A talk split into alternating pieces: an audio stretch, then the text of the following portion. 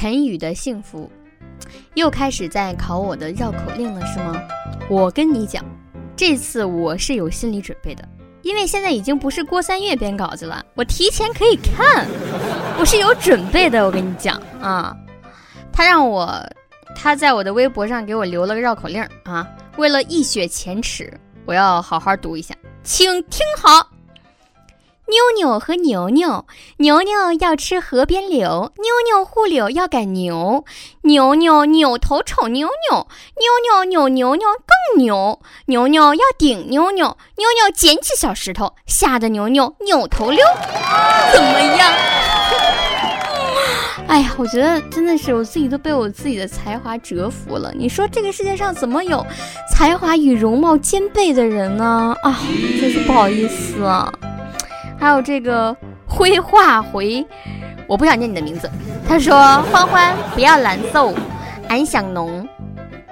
你想我，我更难，我更难受，更想哭。”啊，各位亲爱的听众朋友们，以后再给我留言的时候，就是不要老是想陷害我，是吧？大家相亲相爱，一家人多好啊！因为我们是一家人，是吧？好，新浪微博郭女侠欢欢，欢迎各位。网易轻松一刻为您报时，抓紧时间开整。特此声明，以下内容均为不靠谱的小道消息，仅供娱乐，谁傻谁真信。本栏目由某位中了大奖的轻松一刻粉丝赞助播出。当今足坛呐，说德国队已不是四年前的德国队，而巴西队更不是四年前的巴西队，但是现在的中国队还是当年的中国队。纵观世界，没有一支球队可以像中国队如此稳定。不是所有牛奶都叫特仑苏，也不是所有球队都叫特能输。专注输球三十年，一直被模仿，从未被超越。你们不进球，你们真是足球的搬运工啊！在这里，我要感谢国足，感谢特能输的国足，我太高兴了，太高兴了！知道为什么吗？这次买了十万中国队输，关键还买了一万比分零比二。感谢高教练和国足健儿圆了我千万富翁的梦啊！我真是爱死你们了，爱死你们！但是作为一个中国人，为防止国足再次顺利输掉比赛，为挽救伤心欲绝的球迷，为有生之年能够再次看到国足踢进世界杯，在这里要花五毛钱上个广告，分享一个技战术，助国足一臂之力。其实。中国队要想进世界杯，只需要四步：一、通过运作，让国际足联分配给南极洲一个名额；二、中国男足被分配到南极洲与企鹅争夺出线权；三、客场逼平企鹅；四、主场安排在三亚，企鹅水土不服，热死企鹅直接出线。按照实际情况来看，这四步计划唯一的难点就是在客场逼死企鹅。如果您觉得我说的不对，那就跟帖讨论；如果您觉得我说的对，就请转发给更多人看到。国足再不去南极洲，我们有生之年都别想进世界杯了！不转不是中国人。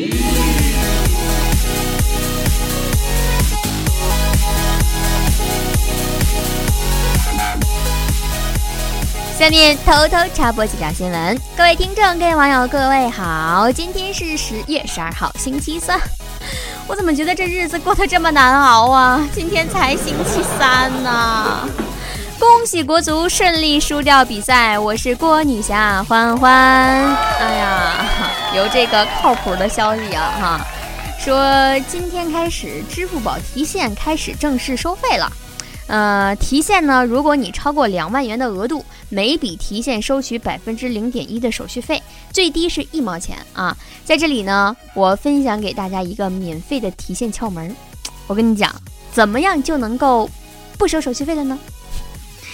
大家可以把余额转到我这里来，我来提现，手续费我出，好不好啊？都是为人民服务嘛！不用谢，不用谢，不用谢，不用谢，我是雷锋啊！哈哈哈哈哈！因为我们是一家人，相亲相爱的。哎，不过说真的啊，这么多年用支付宝，我从来都没有用支付宝提过现。我真的要分享给大家一个小窍门儿：转账。你你每个人不可能只有一个银行卡，对不对？你从这个银行卡转到那个银行卡，用那个银行卡去取钱，不就可以了吗？哎，我这么说完之后，以后转账会不会也收手续费呀？啊？哦，天哪！当我什么都没说好了哈。近日啊，说有一个在杭州打工的小伙子啊，才十六岁，竟然当爹了啊！而更令人汗颜的是啊，他们一家三口的总和，我跟你说啊，就是说这一家三口把年龄加一块儿，知道吗？才只有三十三岁。对此，我台九零后空巢老人大宝表示：“哎呦，别人一家三口加起来三十三，我一个人占了三分之二啊！”还请社会各界多多关爱九零后老阿姨，赶紧给我介绍个老伴儿吧。算一下啊，三个人加一块三十三，这小伙子是十六，三十三减十六，三十三，三十减十六是十四，十四加三是十七。嗯，他们家孩子一岁，十七减一，十六。哎，就相当于两个十六的结婚了呗？你说你这人真是，哎，这小编也是费那么大劲干啥呀？谁数学不好？谁数学不好？谁数学不好？真是。最近啊，甘肃有很多网友集体爆料，说在兰州理工大学女厕所里面出现了变态。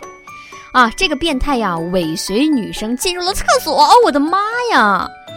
当地警方已经证实，这个嫌疑犯已经被抓了哈，而且呢，罚了他五百块钱的罚金。呃，警方说啊，这个嫌犯进了女厕所，并没有偷拍，但是因为涉嫌侵犯他人的隐私，所以才罚了五百块钱啊，做了一个这样的处罚。对于这件事情，我台落魄富二代李天二是抓住了商机啊，在女厕所门口做起了生意，门票。五百一张参观女厕风光，哎呀呀，这思路发家致富啊！啊，话说十一已经过去很久了啊，不过在十一之前发生的事情呢，还是要和大家来说一下。呃，十一的时候啊，常州有一位马先生在出租屋里边上厕所的时候，习惯性的踩在了马桶的边缘蹲下去。结果没想到，这马桶“咵”一声炸，瓷砖把这马先生的臀部划出来了一个大概二十厘米的伤口。哎呦，一个小动脉被割破了，整个清创缝合手术持续了一个小时，缝了四十多针。哦，面对网友的议论，这几天被炸到风口浪尖的某星表示：“这个锅我坚决不背。”这某星我也不知道是谁啊，我就想探讨一下，真的有人是踩在马桶边上大便的吗？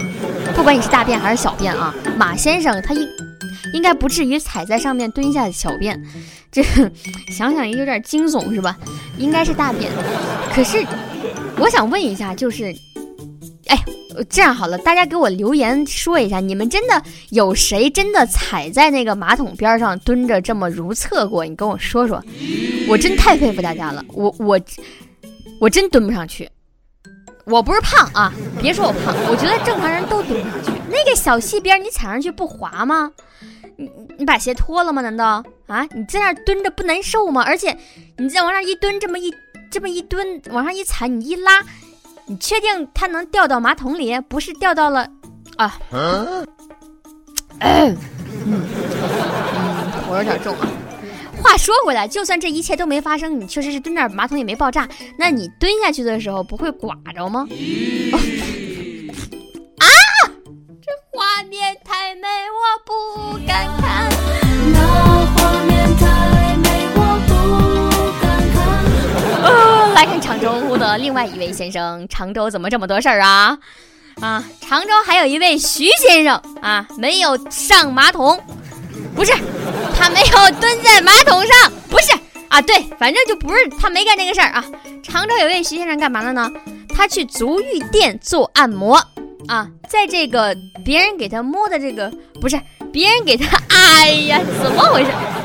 我真的是一个正经的女人，好吗？我是一个正经的女人。嗯，徐先生去足浴店里边做按摩啊，在这个过程当中，他感觉到啊，这个男技师啊，男技师听好了，给他做按摩的是一位男生。这个男技师的手摸到了他的下体。哎，我是一个正经的女人，嗯，他非常的激动啊，徐先生，这可了得，你一个男的，你摸我啊，啪啪啪就扇了这技师两巴掌，随后马上拨打幺幺零报警了，说自己被猥亵了啊，这民警噔噔噔噔噔就赶过来了哈，来了之后，这个技师，这技师是谁呢？姓吴，我们姑且叫他小吴哈，这小吴也很委屈，就跟这民警说呀。我这这，可能我这这犯困，我走神，我就按错错了，我按按错了。哈，哎，对于小吴的这个解释呢，徐先生表示坚决不能相信啊。徐先生说：“啊，不信不信不信啊，犯困按错也就罢了，为什么还要在上面拔火罐啊？当然了，这要是个女孩该多好啊啊！我我。”这这是行吧？不，等一下啊，在上面拔火罐儿，在上面拔火罐儿，这是几个意思啊？不是，在上面拔火，我真的拔火罐儿，这，哎呀，你说我作为一个正经女人，我真的这个新闻我分析不分析我都是个错，不分析我憋不住，分析又显得我很污，是吧？我。你们知道我在想什么？算了，不说了啊，来吧，下一个啊。嗯，就在前天啊，十六岁的日本小将叫做平野美宇，获得了二零一六年乒乓球世界杯的女单冠军。嗯，当然了，这是在中国运动员没有参赛的情况下，不要激动啊。平野美宇不仅仅是年龄最小的世界冠军，而且她也是日本乒乓球时隔三十七年再次获得世界冠军，这让日本舆论是充满了欢喜的啊！我台朦胧派斯人旁边吟诗一首：啊，新星涌现，潮起潮落。我却一直是木村沙织的球迷。说到日本，还有一个事儿要和大家聊一聊啊。最近啊，日本有一个男大学生因为入室盗窃，偷了六千块钱的啊，不对，偷了六千日元被抓了啊。这个抓他的这个契机呢，是他在现场丢了他的学生证儿。哼，哎。真是没文化，真可怕啊！你说你把学生证丢现场，你这为了隐瞒这个事情呢，他给受害者家匿名写了一封信，希望人家把学生证帮忙给他寄回来，并且随信还装了一万日元。他偷了六千啊，朋友们，他偷了六千，装回去一万，然后给人家写封信，让人家把那学生证你帮我寄回来吧。哎呀，最终警方根据这条线索把他给抓了。对于这件事情，我台曾经在《名侦探柯南》剧组多次出演尸体的东子表示：“哎呀，这种智商就不要在日本做坏人了噻，碰到柯南两分钟都活不了啊！我跟你讲。我觉得吧，怎么说呢，就是这一家儿这个也是挺有意思的啊，人家多给了你四千块钱。”你还把人家给告了，你这也真是不厚道，是吧？做人要厚道噻，是吧？这些学生我就不多说了，你就在你们国家，你爱干啥干啥，我反正我中国人我也管不了你，是吧？这 你们日本的事儿我就不掺和了啊。嗯，八号的时候啊，这个成都有一个民警在这个火车站啊捡到了一个皮包啊，嗯，他就找到了这个失主是一对夫妻。嗯，然后呢，就开始核对里面的财物。这个时候，这个民警发现啊，这丈夫在这个期间啊，言辞非常的闪烁啊。呃，说这是怎么回事呢？啊，后来这一问才知道，原来啊，这包里边啊，老公在里面啊，藏了两万块钱的私房钱。你说你这个警察噻，不该查的就别查了嘛，不该问的就别问了嘛，我那么多噻，真是。啊！这老婆一听，当场就跟他翻脸了。这能不翻脸吗？两万块钱呢，咋藏的呀？这是啊！这男的说啊，平时老老婆管得太严了，抽烟喝酒聚会都是囊中羞涩，没办法藏的啊。俗话说得好，不抽烟不喝酒，活着不如一条狗嘛。男人嘛，就是这个味儿啊。嗯，这个俩人就吵起来了，说谁不藏钱，你找谁去啊？这俩人就不不干了，不过了这日子是吧？后来经过这民警好言相劝，这民警也是你不好言相劝，你这你这事儿就是你挑拨的，我跟你讲啊。不过呢，劝了两个小时也白搭，两个人最后决定离婚。哦，得了，我们听详细新闻。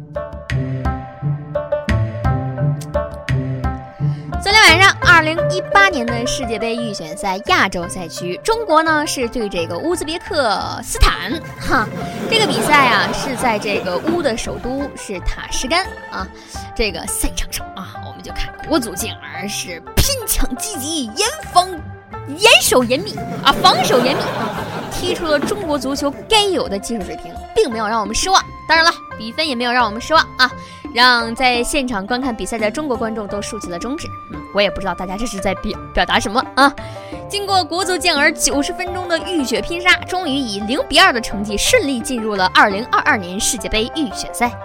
而提前将国足带进二零二二年世界杯预选赛的主帅高洪波，则是功成名就啊，失了佛身去，深藏功与名，真是恭喜国足，贺喜国足啊！另外呢，我们有一个不靠谱的小道消息啊，说在这个比完赛之后啊，横梁和立柱当选了中国队最佳的防守球员。今天节目就是这样，在这个愉快的新闻中，我们就和大家 say 那拉啦哈。各位朋友们，想找到我，想跟我来说一说你的听后感，或者想跟我探讨一些你听完之后的。对某些新闻，你有一些什么样的看法啊？可以在新浪微博找到一个叫做郭女侠欢欢的人。